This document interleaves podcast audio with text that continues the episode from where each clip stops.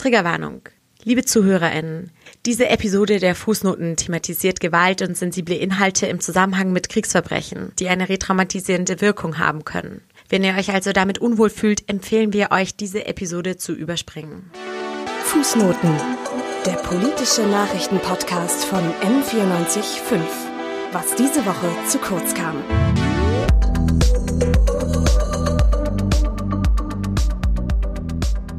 For Reuters News Service.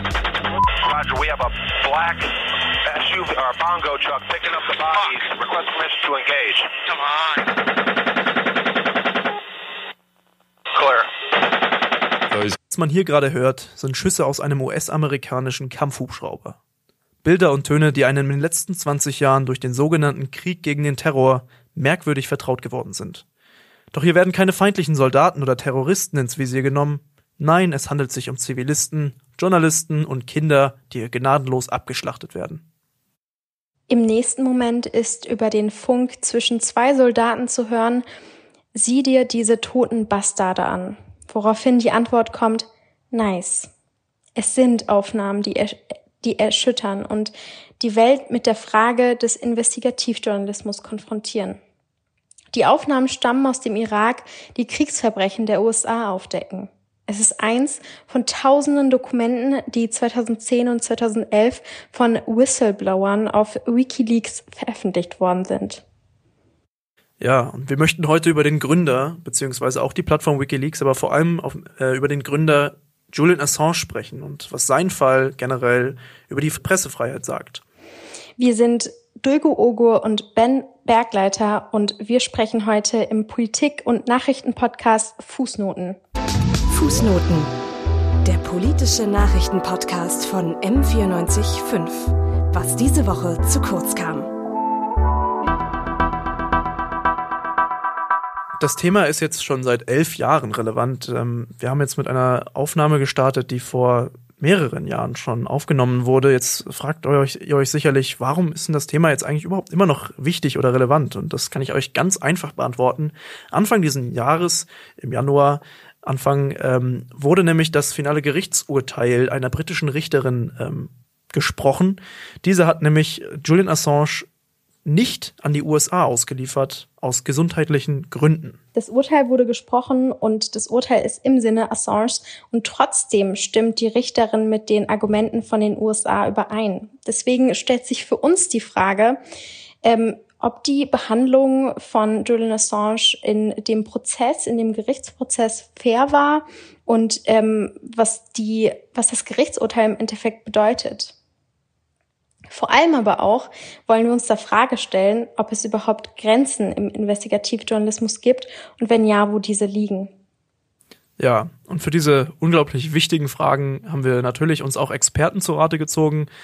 Allen voran haben wir mit Lawrence Hüting ähm, vom European Center for Press and Media gesprochen. Da werdet ihr später ein sehr langes Gespräch mit ihm hören. Wir haben aber auch noch mit Juliane Matte von Reporter ohne Grenzen und mit Jannis Brühl von der SZ und auch als Digi Leiter des äh, Digitalressorts bei der SZ gesprochen. Um uns ein, um uns um die Informationen der vergangenen Jahre nochmal ähm, vor Augen zu führen und die, äh, das Wissen aufzufrischen, hat Politikreporter Kilian Schröder uns die Situation Julian Assange in 100 Sekunden zusammengefasst.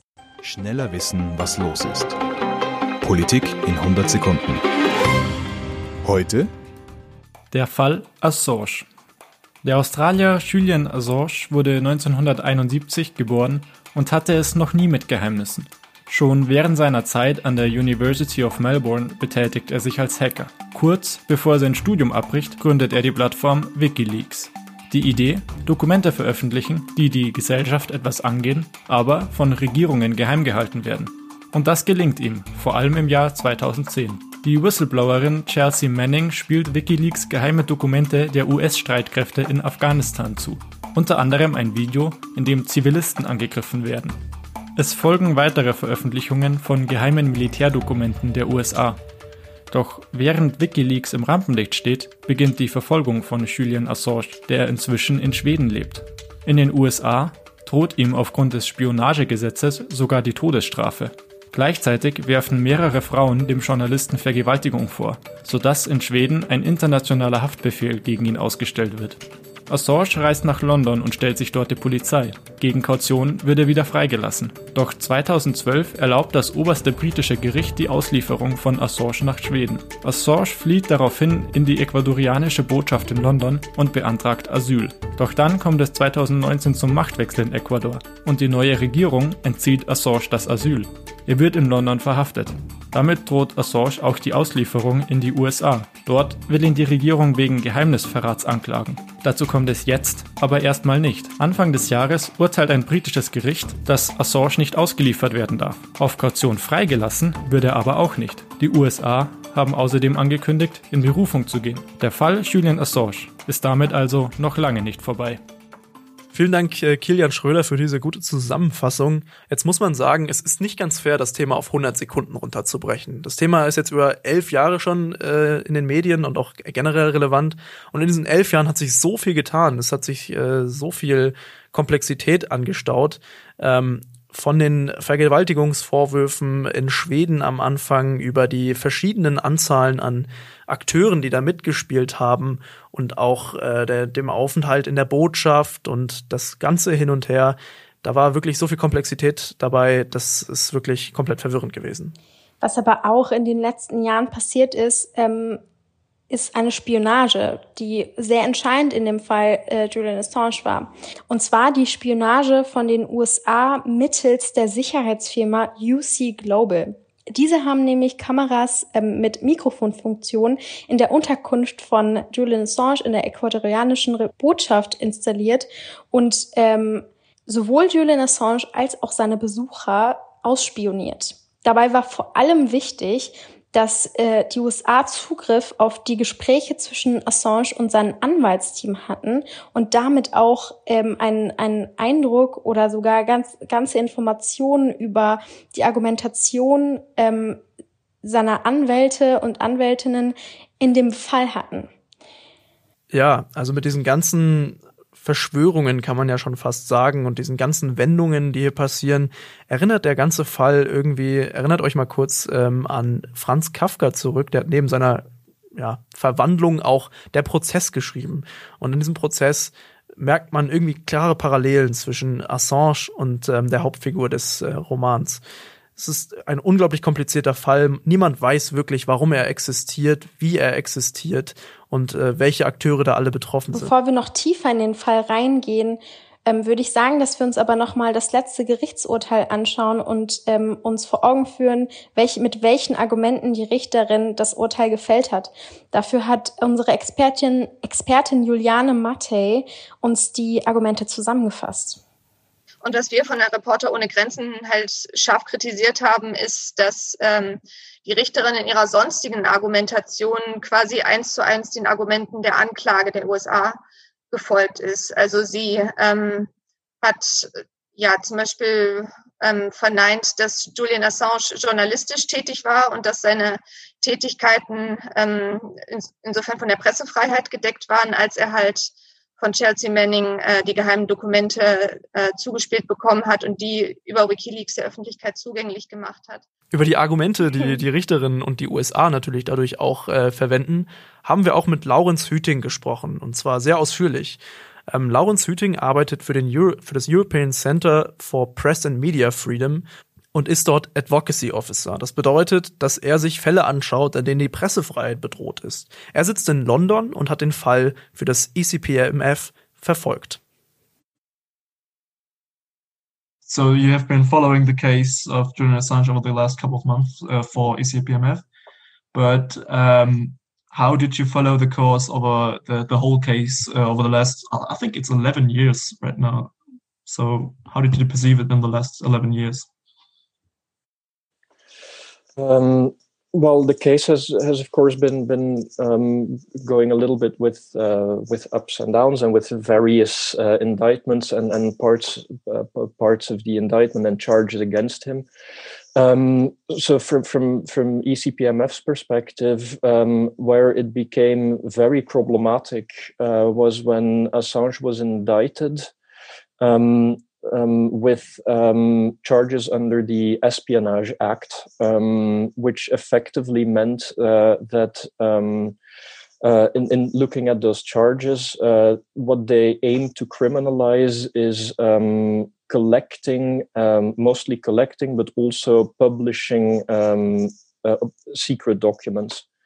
Um, and so it's the at that point, uh, really, when when through these charges, the, the American government tried to criminalize this behavior, is where it became very problematic for for press freedom because effectively what they're trying to to criminalize is um, acts which by now have become a standard practice amongst uh, many journalists and publishers of, of, of journalistic uh, outputs.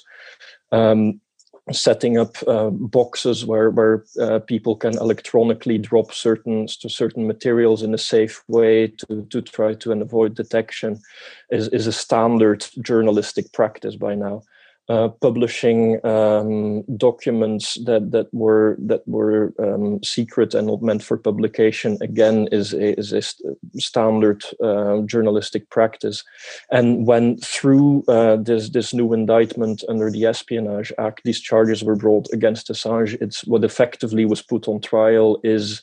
Um, um, journalism in national security matters, making use of, of secret documents. So you described the several steps in the process of you as an organization are involved in the processes of the journalists.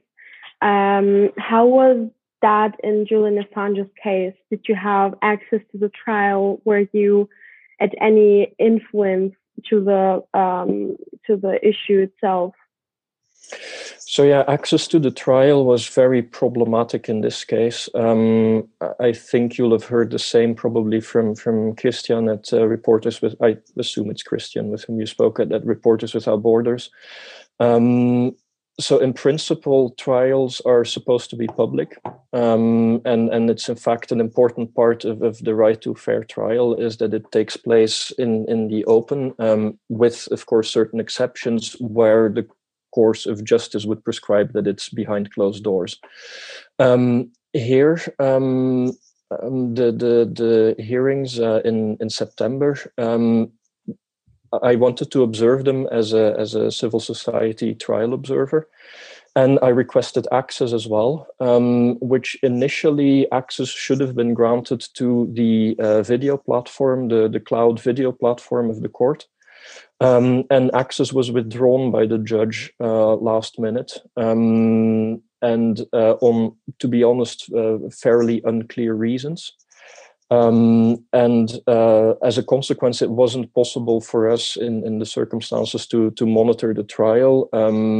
Because um, I could not gain physical access and access to the video platform was denied. This wasn't denied just for us. Um, I know that there were a few dozen organizations that were, were in the same situation where they'd requested access, been granted access, and then subsequently access was withdrawn.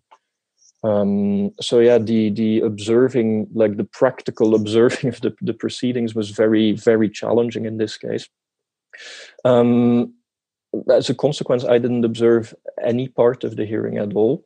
Um, some colleagues, um, specifically Rebecca Vincent of Reporters Without Borders, was able to to uh, to gain physical access to to the room, but it often required her to go uh, stand in line at like 4 a.m. in the morning. Um, really um, sustained police pressure uh, while queuing up. Uh, she reported on like being told that uh, with lockdown measures she wasn't allowed to be there, even if she had an email from the from the judge that said, "Well, you should then just queue up and gain physical access."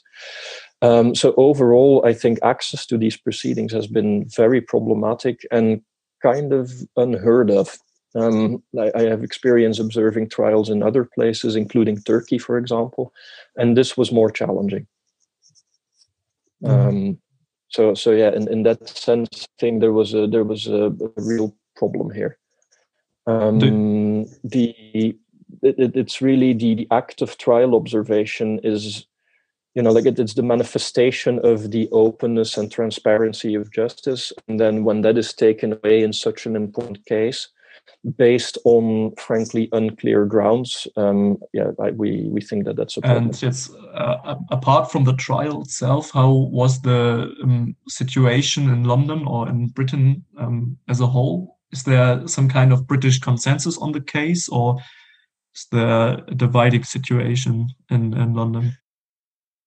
Um, I think in in in the UK as as elsewhere, it's a very divisive case, right? Um, he's a he's a controversial figure. Um, it's also, um, you know, you mentioned indeed correctly, the case has been going on for more than a decade. And there has been a lot of um, very partial information also that's been that's been propagated throughout this decade plus um, which doesn't necessarily create a correct picture um, of what Assange has been doing. Um, one of the claims from the US is that through publishing the materials that he published, he endangered the lives of some of the people who were named in those leaked documents, right? Um, and that really, of course, in the public opinion, uh, has caused or has with some people caused a backlash, uh, as it's not very, you know, like it, it's not practicing due diligence when you just go ahead and, and, publish all of this without taking account of what may happen and so on. But that's not really what happened in practice. I think if you go look, um, uh, he did take a number of precautions to, to minimize that risk, for example. Um, also, it needs to be balanced uh, with like, has there been any actual risk, um, like in practice, subsequent to those publications to the people who were named therein, versus um, what what's the value really of um, the, the the the those leaks? And I think if you look at the, the second part of that equation, it's thanks to WikiLeaks and the information that Assange um, published on through WikiLeaks over the years. Uh, he's revealed uh, war crimes in several different wars committed by several different countries on a almost systemic scale in some cases. Um, and so that, that needs to be balanced with the potential risk of uh, leaking classified information.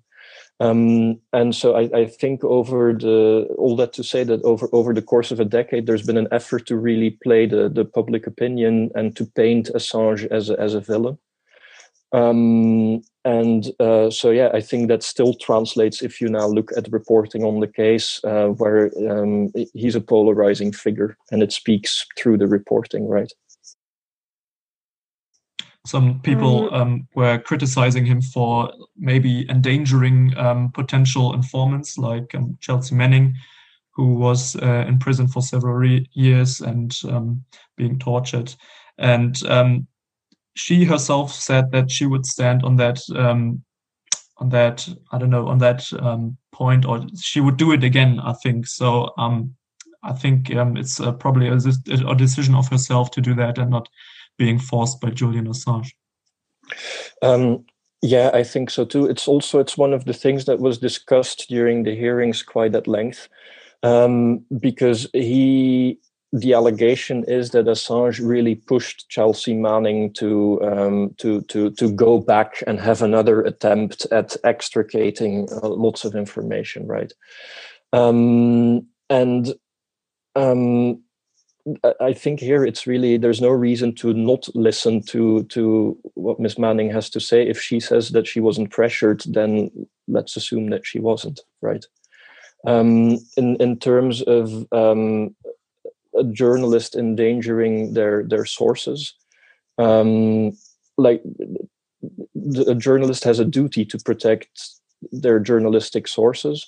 Um, here in this case, I think Assange has attempted to do so and has not managed, but not as a consequence of his own lack of diligence in this regard. Um, if also uh, Chelsea Manning herself says that she would do it again, I think let's just take that at face value, in my opinion. Um, yes, it's an accusation that's leveled against him. Also, not just against him. I think, for example, uh, some people working for The Intercept, uh, which is another big publication in, in national security reporting, uh, have also been accused by some whistleblowers of being not careful with their information. It, it's it, it's a, it's a careful balancing act.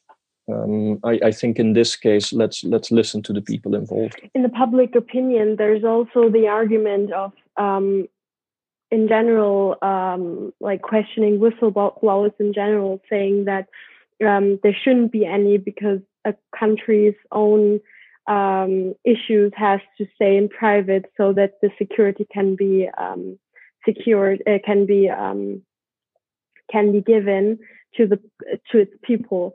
Um, what do you say about that? Like, is there, from a journalistic point of view, what is the moral behind um, maybe even um, uh, actually actually forbidding whistleblowing and um, that kind of deep investigation on countries? As legitimate as it is that part of a country's operations that, that, that, that it carries out, out, as part of its national security are indeed covert uh, and, and, and have to be covert to be effective. Um, countries should respect international human rights law, international humanitarian law, and and and the, the you know the, the the rules that we all agreed on internationally that, that we would respect um, and and when a journalist uncovers war crimes uh, on, on, on the scale that Julian Assange had, it's very, very evident that there was a reason to report on this. Um, it also, I think, shows that when uh, these things take place in under the cover of darkness, so to say, it very easily then leads to abuses uh, subsequently. So it's important that there are journalists who are, in fact, trying to shed light on these practices so that then the the, the people involved, whether we're talking uh, army or secret service or just the government or and so on, they, they need to be held to account. Um, holding them to account through the normal democratic control mechanisms of parliament and so on, for example, can be difficult in case of national security because these committees are also often closed behind or, often take place behind closed doors. Um, and and of course, for, for, for politician, the national security argument is a very strong one. So it, it's um, you wouldn't want to be an MP who who can then afterwards be held responsible correctly or not for for for a terrorist attack say right? Um, journalists here play play a very specific role. They play their own role um, and and they play a very important role i think in ensuring accountability. Um, so that it's it's like like I said earlier, it's you need to balance these. What are the consequences of leaking such protected information, or the potential consequences with which purpose do they serve? When the purpose they serve, as in Assange's case, is to uncover um, massive war crimes, then I think uh, there is a very clear public interest in this information coming to light. Um, and uh, that then also justifies the act of whistleblowing um, when it is not possible to to achieve the same through you know the normal internal channels. And, what do you think about the uh, potential potential sentence in the USA of uh, I mean I think it was 175 years of uh, prison um, compared to the war many war criminals uh, shown in the videos that were, were leaked in WikiLeaks who weren't really prosecuted in the case. Um, so the the whistleblower or the um, the investigator of these uh, war crimes uh, is being punished way harder than uh, the war uh, criminals itself. What do you think about that? Uh, yeah, that's a big injustice, of course. Um, it, it's I mean, here in Assange's case specifically, we think he shouldn't be charged at all, right? Um, but even even in a case, and this is not one, but even if there were a case where you could argue for there should be some proportional punishment for for for the act of the crime of leaking that information, and again, I, I must stress this isn't one. Uh, this isn't proportional at all. Uh, it's 170 years indeed under the Espionage Act charges, and I think another five under the computer crime um, related charges. Um, it, it's it's vastly disproportionate. Um, on the other hand, the the fact that the, the war criminals were let off so easily is equally not proportional. Um, so yeah, my my overall assessment is that, that, that it really yeah, it shows a, complete lack of balance, really, in in how these matters are approached from How the from the state perspective. Um, how would you describe and in the end evaluate the um, actions taken taken by the EU, um, but also of um, several other organizations such as Amnesty International? Do you think there was enough action and enough voices that had been rising to, um, yeah, uh, in the in the favor of Julian Assange, and was the EU protective enough? Um, so if if I understand the question correctly, part of it is whether the the EU and its member states have done enough. Uh, well, no, they haven't. Exactly. Um, they haven't at all. Um, so I mean, looking at the UK as a as a EU member state, as it was until relatively recently, uh, no, they they shouldn't have arrested him. Um, these these charges are political and the UK was not under an obligation to act on act on this, and they did. Um, so so in, in in in this sense, the, the the UK should have well they should have done less in the sense that they shouldn't have arrested him and they shouldn't put him up on in on, in these extradition proceedings.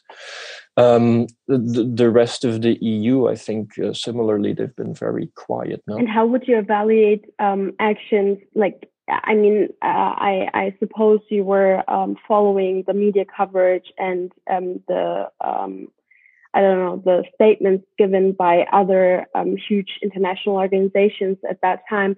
Um, how would you evaluate their um, actions taken, such as Amnesty International, as I said?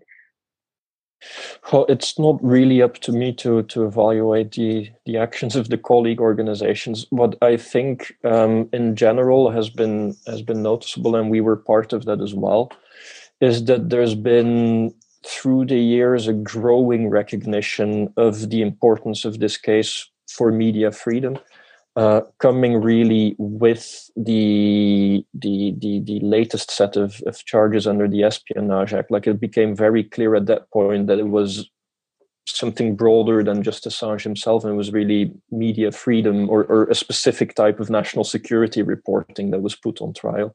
At which point, international attention for the case grew manifold, or NGO attention for the case grew manifold.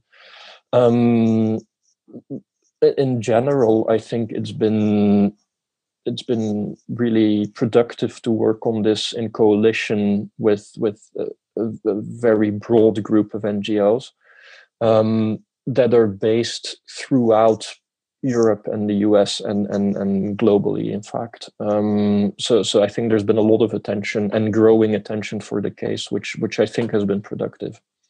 Um, if not to to change the, the situation for for Assange in a very practical matter, but at a minimum, I think as an expression of, of solidarity for him, for his family, um, and also um, as as a as a pressuring tool on, on the authorities on both sides of the Atlantic. I want to get back for a second to the uh, EU because you mentioned earlier that um, the EU was suddenly very quiet about the topic. I mean, there there is maybe in general a, a general um, will to condemn these kind of actions in the EU. I mean, we have seen Navalny um, uh, a couple of months back, and there were um, high-ranking members of the EU or members in general who were condemning these actions of Russia or these acts of oppression.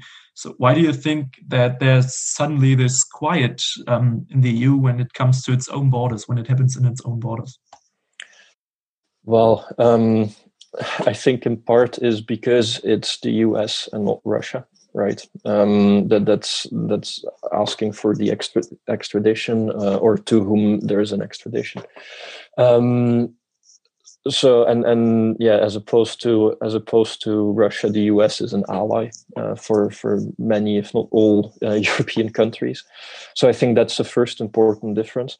Um, the second one is that, of course, um, as I mentioned, uh, Assange is a really controversial figure. Uh, and there are also other matters beyond uh, what's at stake here in, in the current proceedings, right? Um, he's accused of interfering in the, the 2016 um, US elections. Uh, there are, or there were, uh, the the Swedish uh, sexual assault charges as well. Um, and so, so overall, it's it's it's made him, I think, a bit more of a difficult figure to to to to get behind. Um, like he doesn't fit a clean narrative of heroes and villains, so to say. Um, so, so, so I think that plays a part as well. Um, but really, like I said, I think the most important part is that it's an it's an ally who who requ- like looking at what the UK extradition, for example, uh, it's it's a UK important UK ally, if not the most important UK ally, uh, which is the US, asking for the extradition of someone on national security espionage grounds.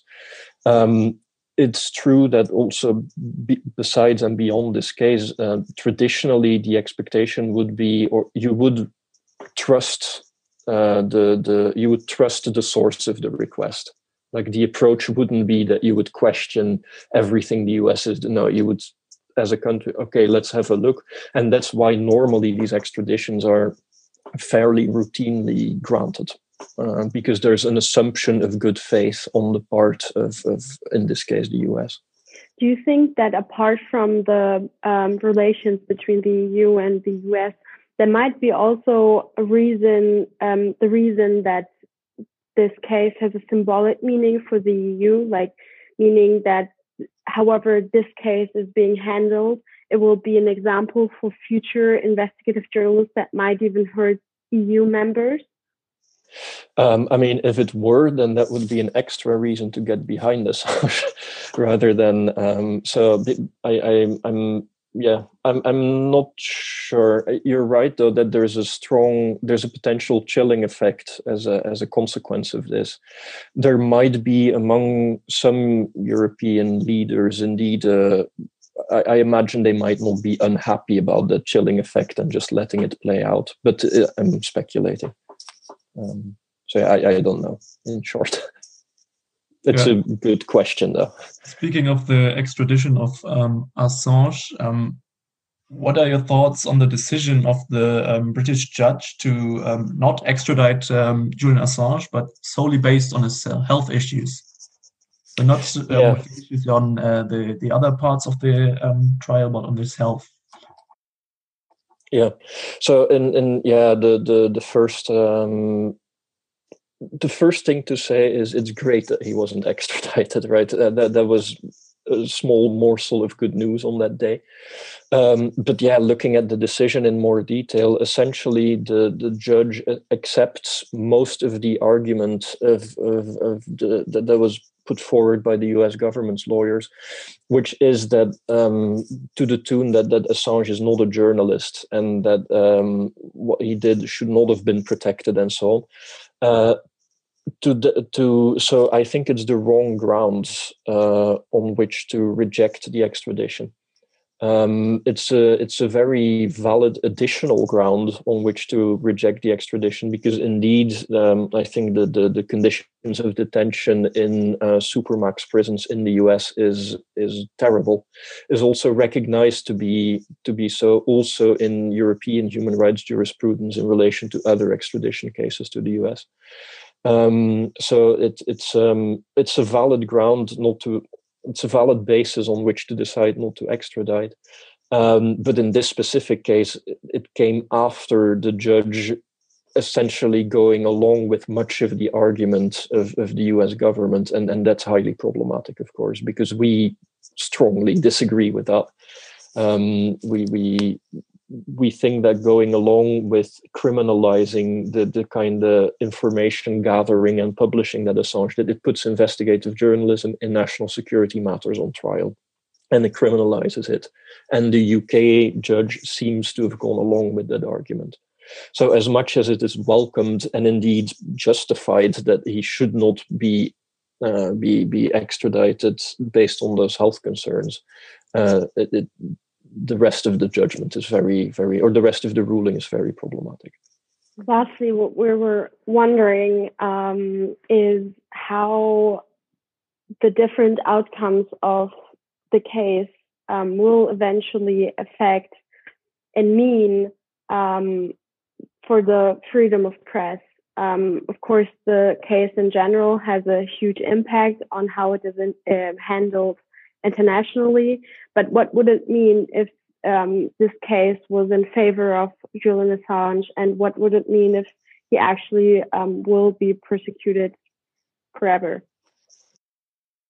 Uh, yeah, I mean, looking at the, the, the two scenarios, it's the two sides of the same coin. I think if um, if the extradition request gets rejected and not on the basis of this medical uh, medical argument, but on the basis of the you know by rejecting the the U.S. claim that this isn't journalism, this isn't a protected act, then that will be a very strong signal um, in in the UK, but also across across Europe more broadly. I think that um, the the English court stands for press freedom, will stand for press freedom, and it would be, uh, I think, it would give some reassurance to to to journalists and publishers in, who are UK based who who are engaged in the same activities.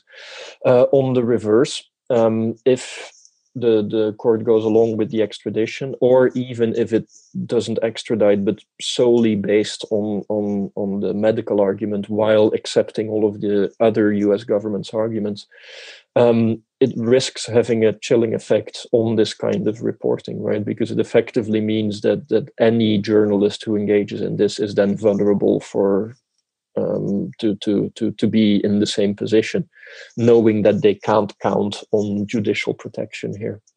And, and that would have potentially have, have, a, have, a, have a strong chilling effect.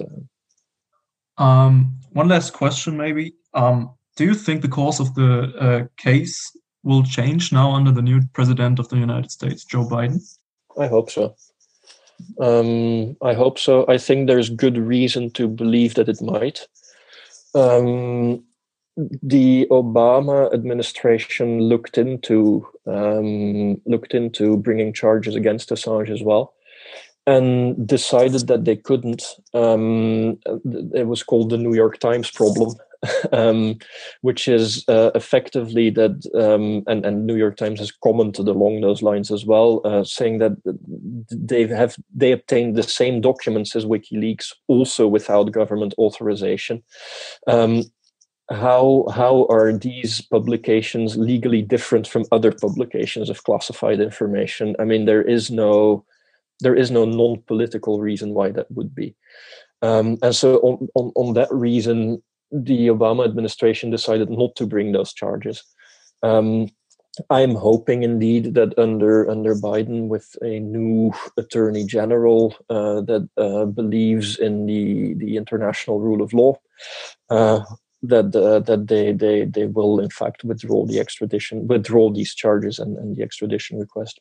Um, I, I hope. Dieses sehr interessante ähm, Gespräch mit Laurens Hueting haben wir uns auch noch mal weiter ähm, haben wir noch mal weitergedacht und auch mit anderen Expertinnen gesprochen und uns ähm, bestimmte Aspekte äh, rausgeschrieben, die sehr interessant sind im Fall Julian Assange. Der erste ist der Pressezugang zum Fall. Ben, kannst du uns noch mal erzählen, was Lawrence Süting dazu gesagt hat? Ja, also bei dem Fall ähm, war der Pressezugang nicht ganz unproblematisch. Äh, Lawrence hatte selber, er war in London ja unterwegs, hat er ja gesagt, hatte ja Probleme damit, ähm, selber in den Gerichtssaal zu kommen und wurde ja nicht zugelassen. Ähm, wer allerdings zugelassen wurde, waren Vertreterinnen von äh, Reporter ohne Grenzen. Es waren ähm, Kollegen von Juliane Matte und sie erzählt aber, dass man sich in ihrem Kollegenkreis einig ist, dass es noch nie so schwierig war, in einen Fall reinzukommen. Also meine KollegInnen ja, sind sich eigentlich einig, dass es im Grunde noch nie so schwierig war, irgendwo auf der Welt einen Prozess zu beobachten. Also selbst in Ländern wie, wie der Türkei oder Russland haben sie sich willkommener gefühlt als unabhängige Prozessbeobachter. Also normalerweise ist es schon Usus, dass ähm, VertreterInnen von NGOs halt als äh, Prozessbeobachter, Prozessbeobachterin ähm, akzeptiert werden, ins äh, Gericht reingelassen werden, um dem Verfahren zu folgen, ähm, dass auch ja allein schon Plätze für sie reserviert sind. Und das war halt beim Assange-Verfahren ähm, jetzt im Laufe des vergangenen Jahres überhaupt nicht so. Also es gab keine reservierten Plätze für NGOs. Ähm, es wurde dann vor allem mit äh, Corona-Beschränkungen ähm, begründet, aber auch ähm, ja unter Corona-Bedingungen haben ja auch andere Verfahren in anderen Ländern stattgefunden, zum Beispiel in, äh, in der Türkei, wo unser Geschäftsführer Christian Mir vor ein paar Monaten war und da war es möglich, äh, einem Prozess beizuwohnen. Ähm, also insofern kann man schon ähm, ja kann man schon sagen, dass es ein sehr sehr politisch äh, aufgeladenes Verfahren ist, ähm, ja, und wirklich unabhängige Beobachter nicht erwünscht waren. Ja, auf jeden Fall ein sehr schwieriger Fall, vor allem was Pressezugang auch angeht. Ähm, Jannis Brühl ist äh, Digitalressortleiter bei der Süddeutschen Zeitung. Er hat auch unter anderem über den äh, Fall berichtet und er meint, dass es gerade in diesem Fall, wo es um Pressefreiheit ging, Journalisten nicht reingelassen wurde. Das zeigt eine eindeutige Ironie.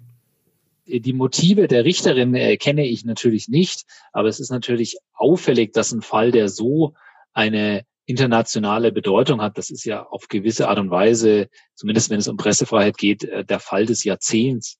Ja, große internationale Aufmerksamkeit, hohe Relevanz, was amerikanische Außenpolitik angeht, was äh, Kriege im Nahen Osten angeht und eben was dieses weltweite Thema der Pressefreiheit angeht, dass äh, dann die Plätze so massiv beschränkt werden auf den Besuchertribünen und die Möglichkeiten für Journalisten am Prozess teilzunehmen, das ist natürlich mehr als unglücklich. Und äh, es stellt sich schon die Frage, inwieweit das eher politische als äh, juristische Gründe. Also dieser isolierende Charakter kann man ja schon fast sagen, die dieser Fall und auch die Gerichtsverhandlungen jetzt irgendwie schon angenommen hat, die zeigen ja, dass dieser Fall ja doch eine gewisse Signalwirkung nach außen hat. Für Journalisten, für Investigativjournalisten, für Medien, für die ganze Welt. Und das zeigt ja, dass es vielleicht auch eine Art Präzedenzfall ist. Absolut, absolut. Es ist auf jeden Fall ein Fall, der sehr, ähm, es ist ein Einzelfall und deswegen wird das Gerichtsurteil, der ähm, das noch kommen wird und auch der Fall Assange generell sehr viele ähm, Signale und Wirkungen für die Zukunft setzen. Ähm, das hat auch eine große Bedeutung tatsächlich für EU-Länder, weil zwar ist jetzt vor allem die USA von den ähm, Veröffentlichungen von WikiLeaks und, und Julian Assange betroffen. Das bedeutet aber nicht, dass die EU und die EU-Länder in Zukunft davon verschont bleiben. Deswegen ist dieses Urteil auch so viel bedeutend für EU-Länder, um nämlich ähm, um nämlich ein Zeichen zu setzen, entweder mit der Motivation einer geradezu Abschreckung für Investi Investigativjournalistinnen im Sinne von legt euch nicht mit den Großen an oder eben ein, ähm, eine Freiräumung des äh, Weges für diese auch tatsächlich ähm, Dokumente veröffentlichen zu können, auch wenn diese unter besonderem Schutz stehen. Mir ist aufgefallen, vor allem im, im Bezug auf ähnliche Fälle wie zum Beispiel Nawalny, der zwar kein Journalist ist, sondern Politiker, der ja auch tatsächlich Schutz ähm, in der EU und vor allem in Deutschland erfahren hat. Da meinte ja ähm, Lawrence Hüting dazu, dass Nawalny vielleicht nicht so umstritten ist, wie es äh, Assange ist. Ich finde aber vor allem in Anbetracht der Diskussionen, die gerade herrschen, dass Nawalny keineswegs weniger ähm, kritisiert wird oder wenig, ähm, weniger umstritten ist. Ähm, aber vielleicht ist eher äh, da das Problem, mit wem sich Nawalny anlegt.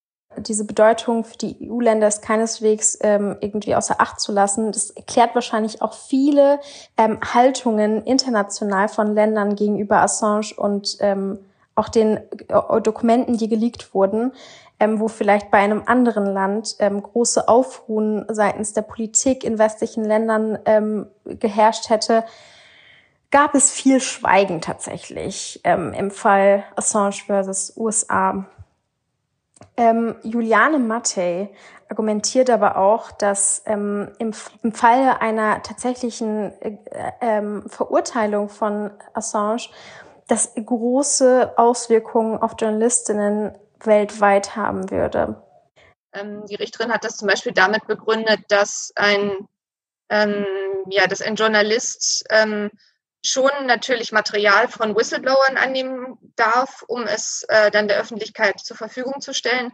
Aber Journalisten dürften ihrer Meinung nach nicht ähm, Whistleblower anstiften, ihnen äh, noch mehr Material zur Verfügung zu stellen und ähm, ja, sie quasi zu einer Straftat anstiften. Das sehe sie nicht von der Pressefreiheit gedeckt. Ähm, und solche Argumentationen sehen wir halt sehr kritisch, weil es halt wirklich einen gefährlichen Präzedenzfall schaffen könnte für ähm, künftige Veröffentlichungen von äh, JournalistInnen, gerade solchen, die investigativ arbeiten, ähm, ja, und die sich dann in Zukunft vielleicht nicht trauen, ähm, äh, ja, solche geheimen Informationen publik zu machen, weil sie angeklagt werden könnten von den USA und weil sie auch ähm, in einem ähnlichen Fall zum Beispiel von Großbritannien ausgeliefert werden könnten, wenn jetzt nicht gerade gesundheitliche Gründe dagegen sprechen. Äh, Nils Melzer, der UN-Berichterstatter für Folter, nannte das, ähm, den Fall Assange ein Todesurteil für die Pressefreiheit. Weil, wie Juliane Mattei auch beschrieben hat, ähm, kann tatsächlich ähm, weitere ähm, Verurteilung von Julian Assange dazu führen, dass Journalistinnen unter ähm, Angst und ähm, unter der ähm, unter dem Druck der westlichen der Regierungen stehen, was sie berichten in Anführungszeichen dürfen und was nicht. Ähm, außerdem ist, wird die Grenze zwischen investigativer Journalismus und Spionage sehr, ähm, wird sehr verwischt. Ähm, ist investigativer Journalismus gleich Spionage? Das argumentiert zwar die USA und auch die Richterin im Endeffekt, aber ob es wirklich so ist, das muss man sich vielleicht fragen damit wird vielleicht auch der Weg für Kriegsverbrechen bereitet, weil das Aufdecken von Kriegsverbrechen dabei kriminalisiert wird, aber die Kriegsverbrechen selber bleiben ja irgendwo ungestraft. Und auch Rechtsverstöße ähm, staatlicherseits bleiben ungestraft, solange man zumindest auf der mächtigen Seite steht. Der Fall Julian Assange hat die Welt seit einem Jahrzehnt schon ähm, polarisiert. Die einen sehen ihn als den Retter der Pressefreiheit und den großen Helden und die anderen als den Höchstverbrecher und Verräter. Genau, diese zwei Fronten gibt es da. Ich meine, dieses Schwarz-Weiß-Denken ist natürlich immer ein bisschen verlockend, es ist aber auch ein bisschen sehr vereinfachend. Aber in diesem Fall ist es tatsächlich so, dass es eigentlich zwei Fronten gibt. Wir haben auf der einen Seite die USA, die ihn als Verräter sehen, als äh, Staatsfeind, und nach Hillary Clintons Aussage auch als äh, Bedrohung der nationalen Sicherheit. This disclosure is not just an attack on America's foreign policy interests.